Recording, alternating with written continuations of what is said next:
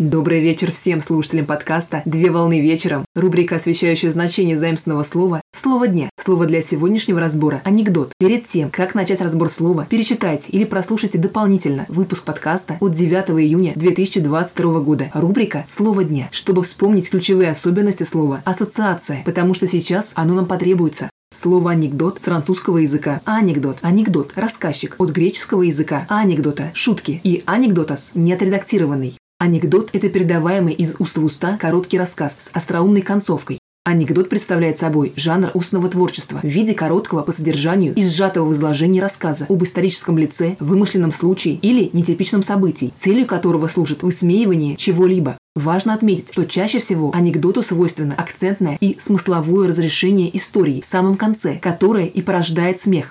Качестве главного алгоритма формы анекдота выступает имитация исторических легенд, очерков и преданий, а в ходе преобразования рождается текст, который вызывает положительные эмоции у слушателей или читателей. Тематика анекдотов охватывает практически все сферы человеческой жизнедеятельности. При этом авторы анекдотов остаются неизвестными для широкой аудитории. В литературном значении анекдот представляет собой жанр городского фольклора, в котором раскрывается злободневная ситуация в виде комического миниатюрного рассказа с острой концовкой, в котором допускается игра слов или ассоциаций, требующие дополнительных знаний, такие как географические, исторические и социальные знания. Пример – юмористическая притча. Простым языком анекдот является речевым творчеством, которое соответствует байкам, как поучительным рассказам из жизни. На сегодня все. Доброго завершения дня.